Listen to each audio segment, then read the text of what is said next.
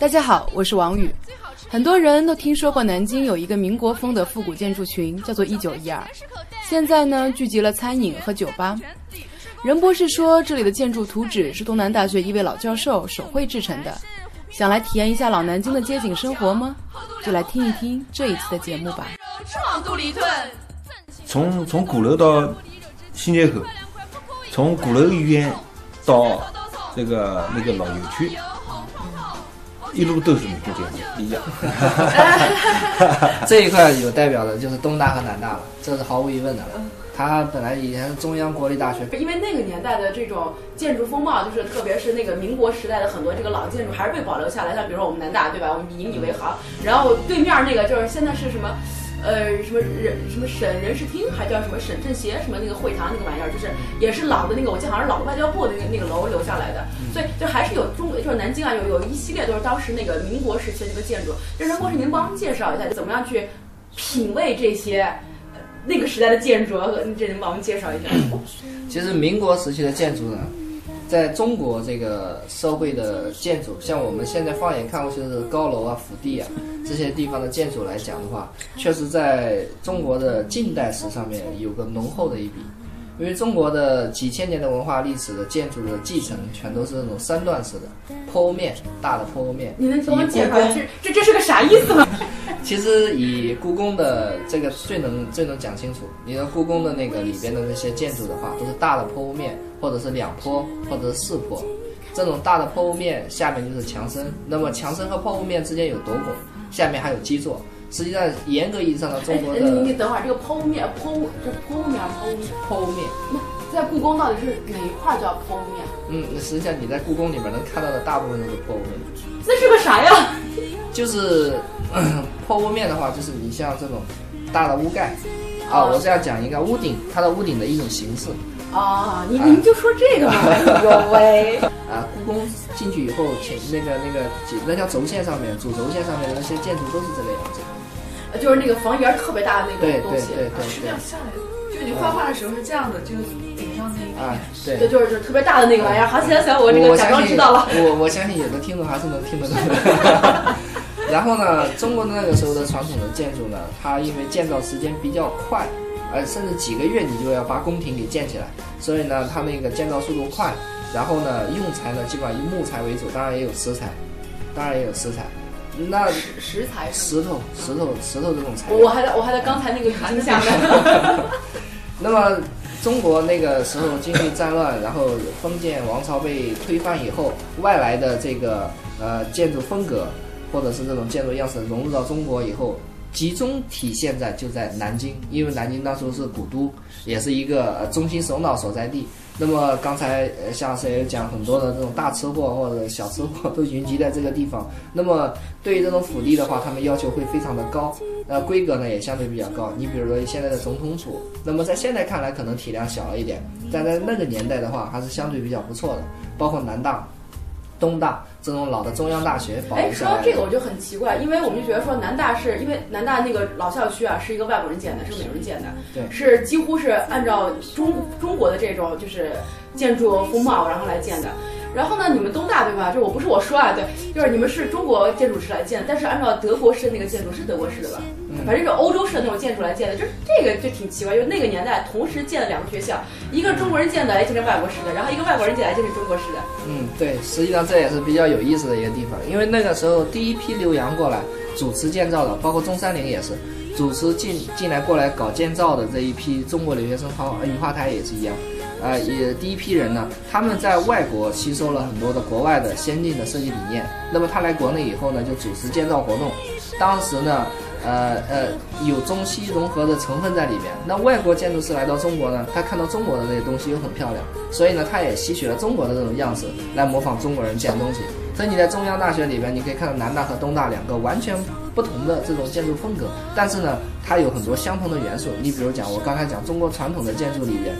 它是以木结构为主，但是你南大虽然是全都模仿中国建筑，但是还是以这种石材建筑为主啊，砖啊、墙啊都做的很还是很不错的。那这样我们能保持个几百年，不然这以后怎么样？这我母校，咱从小儿子回来得吃了什么？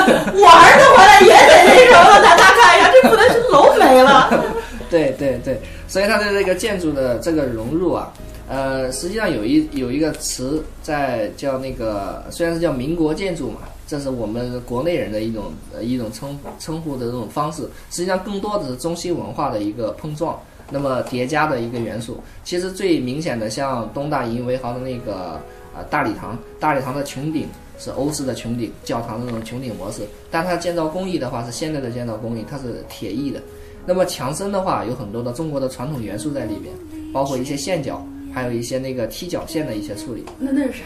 嗯，这是一些细部的一些一些构构建，细部的构建。你比如说一个墙，一个一个建筑出来以后，不光是有门和窗，还有墙体，还有细部的构建，这些元素都很有。那个刚才夏老师讲的那个，呃，这个吃吃的东西很多，传统的东西也很多。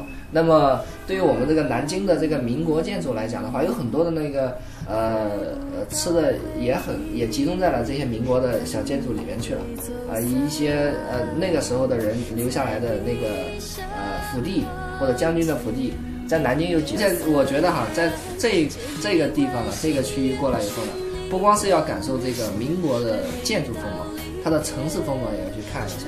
刚才讲的梧桐树，包括它那个整个的街景。那当然，现在珠江路上比较堵了哈，呃，人流量比较大，但是它的城市的面貌的保护还是比较到位的，包括对这个梧桐树的一个保护，还有它的人行道、车行道，还有它那个机动、非机动车道的这种这种整体的运营模式啊，还是值得我们现在的这个城市规划学者去啊学习和探讨。当然，走了那么多年的路，又反过头来又在讲要做林荫大道，不是以前那种宽敞的这种一马平川式的这种这种马路了。嗯，不是曾经说南京要扩宽道路，说这个机动车道不够，要把那树给砍了，嗯是有这么一说法吗？呃，为什么老纪一下来就是 因为他是吧？他动了很多梧桐树，北京西路那边，就是他动了南京人的这 灵魂了，是吧？他他动了一些这个东西然后说把树全部移到艺博园，但是现在好像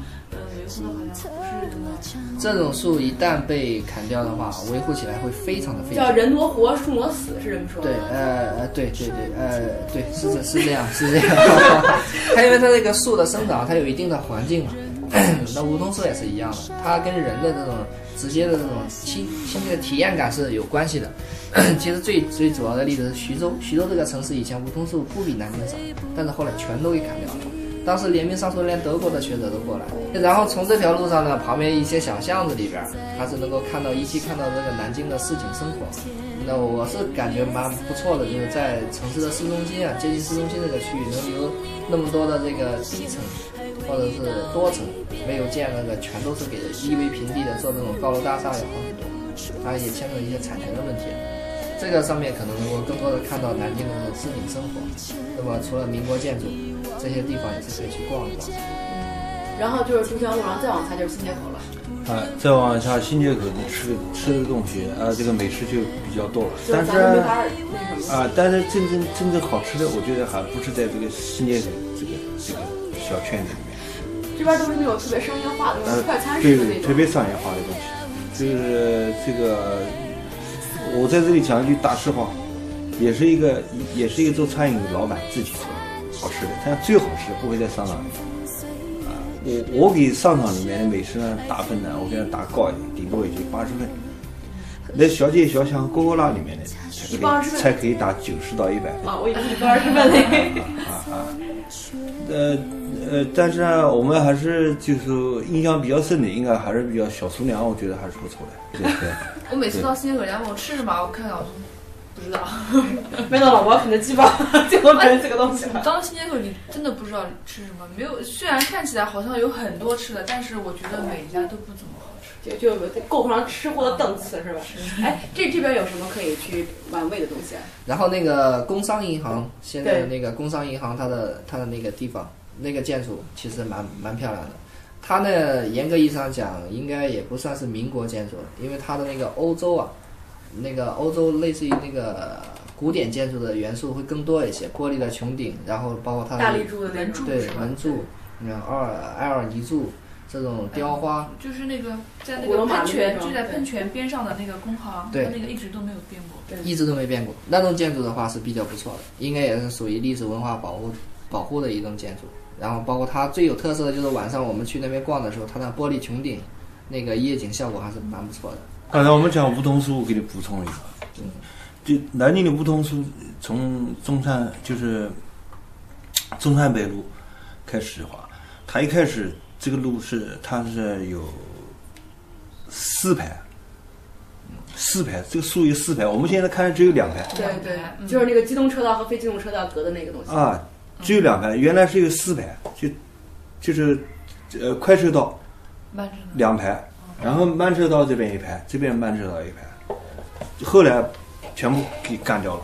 对，就是这个在季建业之前，这不能不能怪季建业这个事情啊。就这这主意不是他先有的，啊啊啊啊那那个时候，那个要是那个要是不不把它弄掉，真是一流，在全世界一流，真漂亮的不得了。它双排，你看你还得了？这不会是王五龙吧？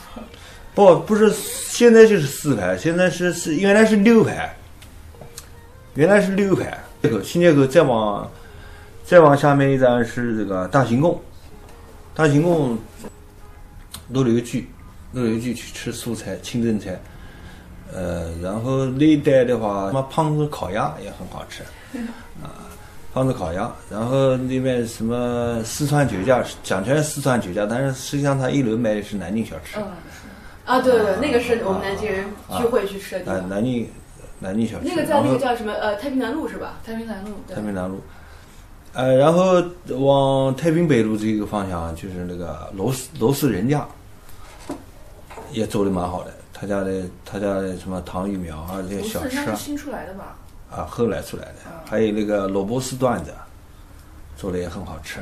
哎，这边有什么建筑嗯这边的话就是离得比较近的，像一九一二啊，啊啊？就是那个总统府了，中央饭店，中央饭店啊，这些地方都离得比较近。哎，这一九一二就是后来是专门是搞出这么一个仿那么一种建筑风貌的东西，就这种东西你们是怎么评价的呀？那个就是我们东大设计的，那我就不评价，我们不评价了，我们评价一下成都他们搞的那个东西。一九一二跟那个总统府，它的那个产权是在，好像是在谁手里？是在南京那个，呃，还不属于政府。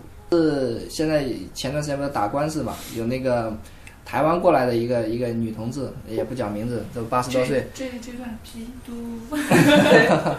然后呢，她过来打官司，因为她有地契，她能找到她的在这边地契，但是那个房子被拆掉了，她让政府去赔偿，然后打官司一直在打。包括一九一二也存在这个问题，很多那个建筑可能它的所有人已经在台湾了，但如果他能找到这个地契的话，那这个房子应该严格意义上应该属于人家的。那么这个一九一二在建设的时候呢，它因为是承承包给个人去开发运营了嘛，这是以酒吧为酒吧为主。那么这个运营模式现在已经在全国范围内在复制，当时也因为这个地方做的还是比较不错。然后它那个建筑风格呢，当时是我们南大的呃东大的东大的东大的那个 东大的老教授呃老院士，然后呢是用手绘出来的，一张一张的画出来的，然后用手绘稿，然后笔的手绘稿把它建起来的，所以你能看到它的那个建筑的样式是古色古香，可以这么讲。虽然是虽然是仿的，但它的建筑的工艺啊和它那个布局模式啊都很漂亮，都很漂亮。那么这一块如果是外地人来的话，是必须必须得去的一个地方，不管是喜欢泡吧的也好，或者是吃一些小吃的地方，那里面也有可能是档次要低一点，没有像包括什么那个个台湾菜那个鹿港小镇什么之哎类的，对对。对还有上海菜有有高档菜，就是那个民国大菜有两家做，嗯。后园，他家去做做民国大菜啊，呃，应该讲民国大菜也是南京菜的一个一南南南京美食一个特色啊，就是一九一二有两家在做，然后呢就是那个中央饭店也也也做民国大菜，做南京菜。中中央饭店也是很老的，就是可惜那个就是那个大灶壁，中央饭店后面那个总统府前面那个大灶壁给拆掉了。大大招壁是个什么招壁就是招壁，这也是一个名词，类似一个墙上面有一些图案的这种东西。就放在大门口，对，放在大门口。就是那种像门挡那种，就是在门口，就是让你看不到这家人里面有什么那种。就是四合院一进门的时候，不都有那种招壁或者门挡吗？在北方叫迎门墙，就是一进门的地方那个那个东西对对对。但它有的时候把它会放到前面来，啊，有的是习惯把它放到那个进院子里面去。那么一九一二这边呢，呃，它的建筑的体型啊，包括每一栋建筑都是可以去推销，而且还很漂亮。它的建筑比例关系做的比较不错。哎，咱们以后得专门录一期给他这个。给他做广告。然后总统府呢，那当然在哪个？在什么民国战争题材的片子里边都能看得到。嗯，包括建国大业上面也不是在在里边拍的嘛，是插那个红旗，然后拔旗子这样的。啊，对，我看那啊个，，对对对，里边的建筑呢，还是也算是参差不齐吧，反映出来当时的这个建造工艺和水平。但我我觉得比较可贵的一点，就是作为一个中央的一个行政部门，里边的相对来说办公条件还是蛮蛮朴素的，比较简陋。比较比较朴素的。你应该去过，对对。对你跟那现在那那那个我肯定没有记忆了，说小学春游什么之类的。那里边的办公条件，在我看来还是比较比较朴素的。你像现在一个县政府大楼，就动不动搞个白宫那种国会大厦那种类型的。那那还是比较不错，还是比较不错啊！我对它的评价还是蛮高的。当然，对于这种组组团式的建筑，像庭院式的建筑的，你说整体评价的话，就很难用一句话或两句话把它概括出来。单独论建筑的造型的话，嗯，我觉得它没有像我们刚才看到的那个军人俱乐部，还有前面的那个呃一次元大厅这样子的建筑呢，单个建筑好看，但是里边的这种布局模式，包括他们呃这种新旧的结合，这个是可以去感受一下的。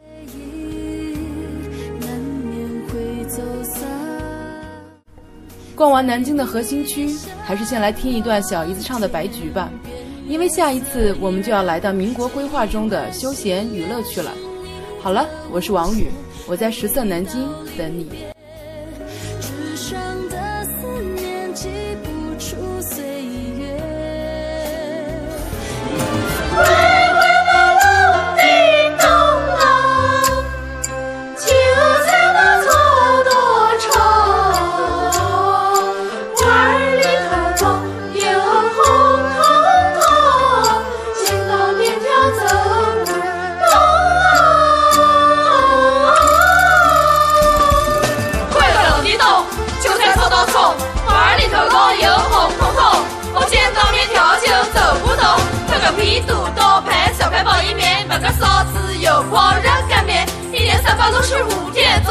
烟我从来吃到北我从东吃到西一不小心吃成了多潘西管他呢反不了喝饱了睡觉再从早乖乖隆地咚韭菜炒大葱花儿里头落油红彤彤我见到面条就走不动乖乖隆地咚韭菜炒大葱花儿里头落油红彤彤